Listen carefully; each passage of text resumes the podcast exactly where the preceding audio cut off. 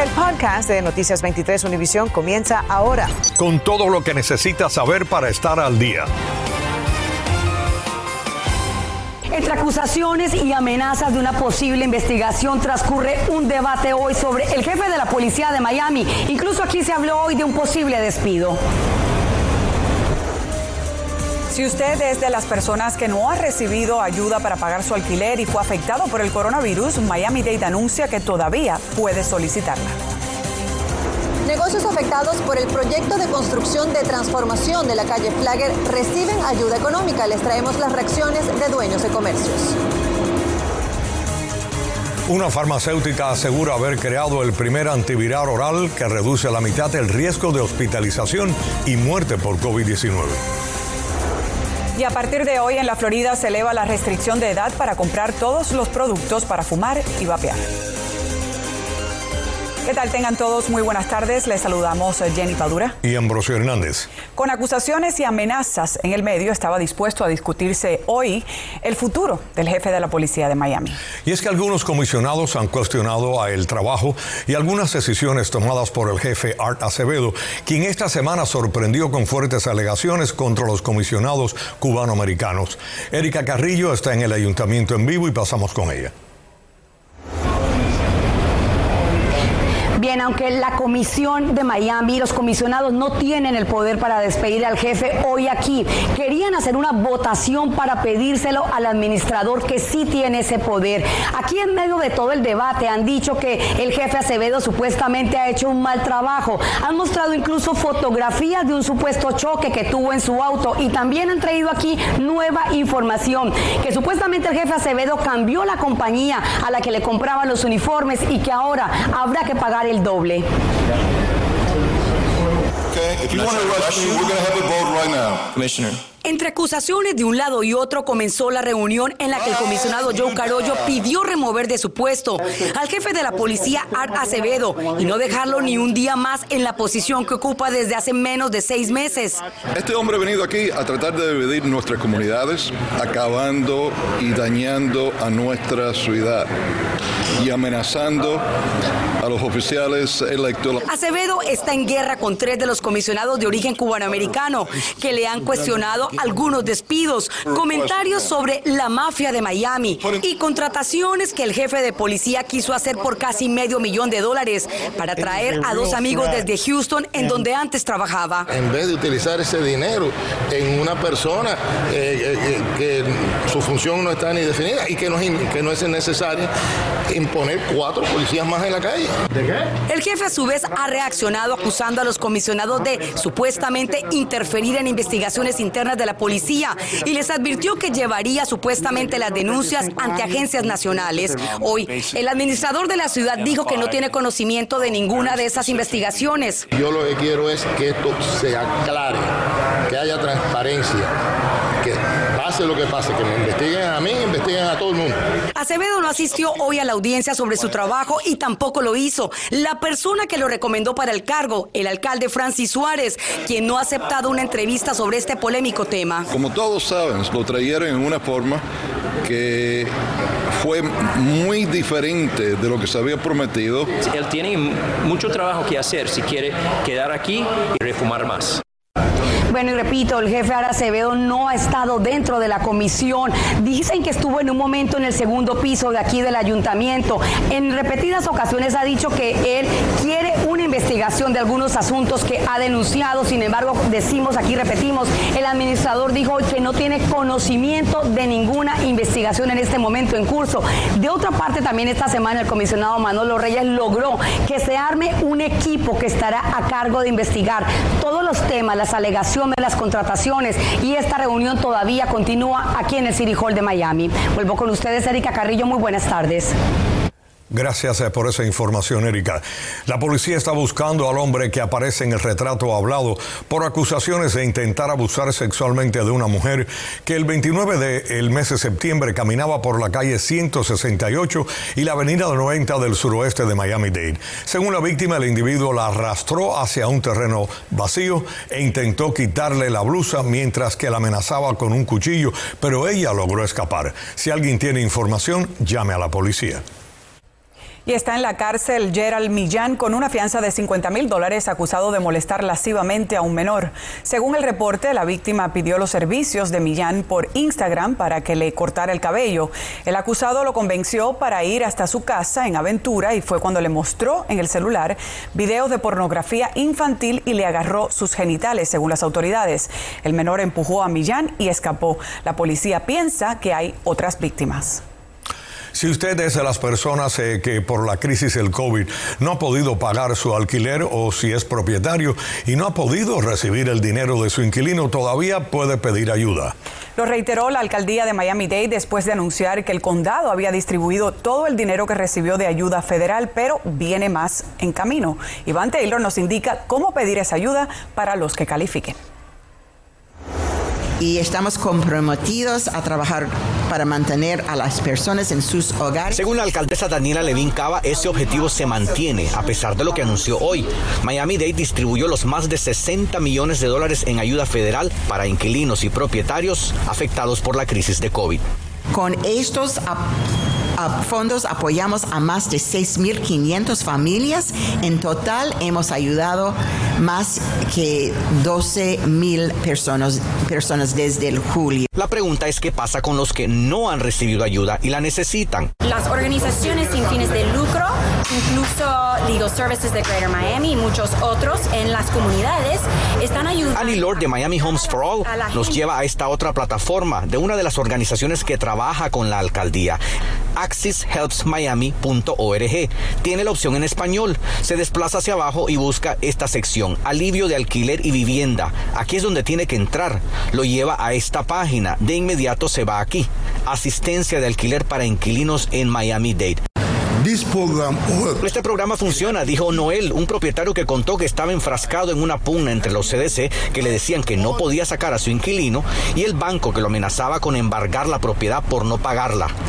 Si el gobierno federal está escuchando, todavía tenemos residentes que necesitan asistencia para el alquiler. Fue a través de estas organizaciones que se distribuyó esa primera ayuda federal. Nos dicen que ya están en el segundo trozo de dinero, unos 75 millones de dólares. Ya recibieron un 40%, que serían unos 28 millones. Recuerde que para poder recibir la ayuda tiene que mostrar evidencia que usted fue afectado por el COVID. Les dejo aquí este teléfono al que pueden llamar si tienen alguna pregunta. Es el 305-723-1815. Iván Taylor, Noticias 23, Univisión. Infórmate de los principales hechos del día. En el podcast de Noticias 23, Univisión. Negocios ubicados en la calle Flagler, en el downtown de Miami, afectados por la construcción del proyecto de transformación de la histórica vía de comunicación, recibirán 800 mil dólares en subsidios. Y estos vienen de la Autoridad de Desarrollo del Centro de Miami y la Ciudad de Miami. Este viernes fue la primera entrega de este alivio económico. Tatiana Irizar nos cuenta cómo recibieron los comercios esta ayuda. El proyecto de transformación de la histórica calle Flagger, la principal del centro de Miami, está en marcha. Negocios recibieron este viernes un estímulo económico para suavizar la disminución de sus ventas por el difícil acceso a la zona. Es una ayuda que realmente la necesitamos porque bueno, hemos sido afectados aquí por lo de la construcción y por lo de la pandemia. Bueno, es una pequeña ayuda que le estamos dando debido a, que la construcción, como todos saben, eh, la construcción siempre afecta a los negocios. La construcción se ejecutará en cinco fases, de dos cuadras cada una, con ocho meses de duración. Ahora se encuentra en la calle East Flagger, entre Biscayne Boulevard y la segunda avenida del downtown, en su primera fase. Así luce este tramo de la calle Flagger en estos momentos, con el tráfico vehicular completamente clausurado y muy limitado también el peatonal. Negocios como el del señor Samuel Axelrod se han visto muy afectados, ¿no es cierto, señor Axelrod? Sí, yo llevo 30 años en el comercio downtown y esta ha sido una de las peores crisis. Pandemia, construcción. Este viernes fueron entregados 180 mil dólares en 37 cheques de 5 mil cada uno a comercios afectados, provenientes de fondos de la ciudad de Miami y el Departamento de Desarrollo del Centro de Miami. En total se distribuirán 800 mil dólares. ¿Pero qué, qué tiempo te va a durar esos 5 mil dólares? El proyecto pretende mejorar esta vía de comunicación desde Biscayne Boulevard hasta el noroeste de la Primera Avenida. Esta tienda, para poder sobrevivir, tiene que vender un averaje de más de 1.200, 1.500 dólares diarios por la renta, empleado, gasto. Hemos tenido días de 28 dólares. Si usted tiene un negocio afectado y desea solicitar ayuda, ingrese a la página web miamidda.com y vaya a la opción Contact Us. Tatiana Irizar, Noticias 23, Univisión. Venezuela y varios países latinoamericanos quedaron excluidos de poder participar en el programa de la Lotería de Visas de Estados Unidos para el año fiscal 2023. El Departamento de Estado norteamericano hizo el anuncio este viernes y muchos venezolanos se preguntan por qué se da esta decisión en este momento. Rania Anciani nos tiene las respuestas. Los venezolanos ya no tendrán chance de cruzar los dedos para ganarse la lotería de visas en Estados Unidos, al menos para el año fiscal 2023, cuya inscripción empieza este 6 de octubre y termina el 9 de noviembre. Cuéntenos a qué se debe esta decisión para aclarar, ¿hay política, otros intereses detrás de esto? Por un cálculo matemático. Básicamente los países que quedan excluidos son aquellos países donde 50 mil personas o más hayan inmigrado en los últimos cinco años. Y así lo dice el comunicado del Departamento de Estado cuando enumera los países que quedan por fuera del programa de diversidad además de Venezuela, Colombia, Brasil, República Dominicana, El Salvador, Haití, Honduras, Jamaica y México. ¿Qué pasa en el caso de Venezuela? Aparte de la inmigración por eh, petición familiar, aparte de la inmigración por empleo, muchos venezolanos han ganado sus casos de asilo, han ajustado la residencia. Pero tampoco es una decisión definitiva. Nos explicaron que el criterio se revisa anualmente. Este año sí vimos Venezuela, sin embargo, Cuba no quedó excluido. Este año, años atrás, Cuba quedaba excluido, así que esto varía mucho. ¿Qué pasa cuando un participante se gana la lotería y tiene un cónyuge venezolano? ¿Va a quedar descalificado del beneficio? De hecho, una de las excepciones es si eres de un país que queda descalificado y eres cónyuge de alguien que, quien es nativo o ciudadano de un país que no quedó descalificado, esa persona se puede registrar para la lotería y la cónyuge puede entrar o el cónyuge puede entrar al igual que el núcleo familiar. Pero para quienes sí van a participar en el próximo, se estima que alrededor de 55 mil visas podrán ser otorgadas. Recuerden que para aplicar la página del Departamento del Estado tiene la opción y que es completamente gratis. Desde Doral, Raine Anciani, Noticias 23, Univisión. En otras informaciones, la farmacéutica Merck dice que creó el primer antiviral oral que reduce a la mitad del riesgo de hospitalización o muerte por coronavirus. Según la compañía, solo el 7,3% de los pacientes que recibieron la píldora fueron hospitalizados o murieron hasta el día 29. Merck tiene previsto solicitar la autorización de uso de emergencia a la FDA. La Florida elevó desde hoy a 21 años la edad para comprar productos para fumar y vaporear. Anteriormente la edad requerida era de 18 años, pero el pasado mes de mayo el gobernador Ron DeSantis firmó la ley que eleva a 21 años la edad para poder comprar productos de tabaco y nicotina. Un enfermero del Hospital Jackson que no estaba vacunado se reunió hoy con su familia tras duros meses de batallar contra el COVID-19. Así es, Solance Nogueras habló con él y también con el personal médico que lo atendió tomado de la mano por su esposa y sentado en una silla de ruedas, con una pérdida significativa de peso y las huellas de una traqueostomía para combatir la neumonía asociada al COVID-19, Carlos Solano, un gerente de enfermería del Hospital Jackson, se reunió con su familia para regresar a casa después de una dura batalla de tres meses contra el coronavirus. Vacúnense. No es fácil pasar. La gente piensa, oh, es como un catarro. No, señor. No, señor. Yo pesaba 235 libras y estoy en 160 libras. El pasado 9 de julio, Olano pensó que estaba teniendo complicaciones con un asma crónica y fue directo al servicio de emergencias del Hospital Jackson para buscar atención. Entonces conoció que había sido contagiado por COVID-19. El hombre de 64 años no había recibido la vacuna. Su condición médica se deterioró y terminó en la unidad de cuidados intensivos. Antes que me pensaba, yo no puedo dejar a mi esposa sola. Luchaba entre mí para poder hacer las cosas que yo amo con ella. Es duro. La familia es muy importante para un paciente. No se vive, no se vive. Yo dormía dos horas en, todo el tiempo, las 24 horas, dormía dos horas y las otras 24 eran pensando, pensando y pensando, pidiéndole a Dios que, que sanara a mi esposo. El enfermero, acostumbrado a ayudar a pacientes a superar la enfermedad, vio cómo el virus se comportó de forma impredecible y tuvo que ser transferido al centro de rehabilitación Christine Lynn en el complejo Jackson, donde recibió terapia física, ocupacional y del habla para volver a caminar y recuperar funciones lingüísticas. Paciente inmovilizado en cama eh, está expuesto a muchas condiciones. Puedes desarrollar infección urinaria, pues eh, obviamente la inmovilidad también trae eh, atrofia muscular, es un, un factor contribuyente a la formación de coágulos sanguíneos. Por ahora, este enfermero no regresará aquí a su trabajo del Hospital Jackson porque le espera un periodo de convalecencia bastante extenso. Hola, Nogueras en Noticias 23, Univisión. Carlos, todos aquí en Noticias 23 Univisión te enviamos un fuerte abrazo y estamos contentos de que estás de regreso ya y con tu familia, qué bueno. Así es, gracias a Dios y me quedo con lo que dijo, el COVID no es un catarro. Claro, gracias a Dios está bien.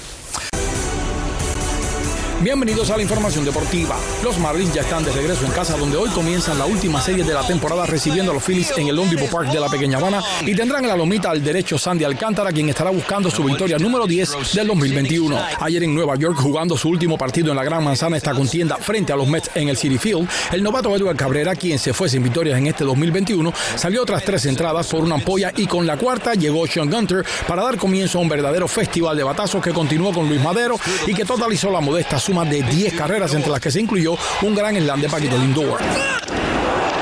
Ayer en la Liga Americana los Yankees de Nueva York dieron un importante paso al imponerse a los azulejos del Toronto con marcador de seis carreras por dos, apoyados en la ofensiva de largometraje en las muñecas de Aaron Judge, Anthony Rizzo y Gleyber Torres. Y eso unido a la derrota de Boston en Baltimore por seis carreras a dos, les coloca en una excelente posición para el primer comodín en los playoffs. Y ahora la cosa se ha puesto súper interesante para la segunda entrada a la fiesta, a la cual los marineros quieren asistir de todas maneras. Los de Seattle ahora mismo se empataron con los Medias Rojas y los azulejos han caído medio juego detrás. Por su parte, los Astros de Houston ya aseguraron el trono del centro al separarse por cuatro juegos con apenas tres restantes para que finalice la temporada. Ernesto Clavelo Deportes 23. El régimen castrista comenzó a reabrir en La Habana las playas, gimnasios y el icónico malecón después de meses de cierre por el coronavirus. Las autoridades mantendrán hasta las 10 y 30 de la noche el uso obligatorio de mascarillas y el toque de queda. El régimen dice que su meta es lograr inmunidad en el 90% de los 11,2 millones de habitantes de la isla antes del mes de diciembre. Bueno, estamos muy contentos ya que llevamos varios meses eh, sin poder disfrutar de las playas y bueno, muy felices de que ahora cumpliendo todas las medidas podemos estar aquí en la playa. Estoy sin asebuco porque estoy con mi esposo y mi suegra, vivimos en la misma casa, y, pero sí, hay que cuidarse, mantener, mantener la distancia. La semana pasada, Cuba autorizó a 8 de las 15 provincias a reabrir centros comerciales y restaurantes debido a sus reportes de disminución de muertes y nuevos casos de coronavirus. Bueno, hoy se cumplen 50 años desde que el parque temático Disney World abrió aquí en la Florida. En sus inicios el único parque era Magic Kingdom y pasaron cuatro años para la llegada de la montaña rusa o montaña espacial. Uy, ahora el complejo Disney incluye Epcot, Hollywood Studios, Animal Kingdom, además de los parques acuáticos Typhoon Lagoon y Blizzard Beach. Acabas de escuchar el podcast de Noticias 23 Univisión. Puedes descubrir lo mejor de los podcasts de Univisión en la aplicación de Euforia o en univision.com diagonal podcasts.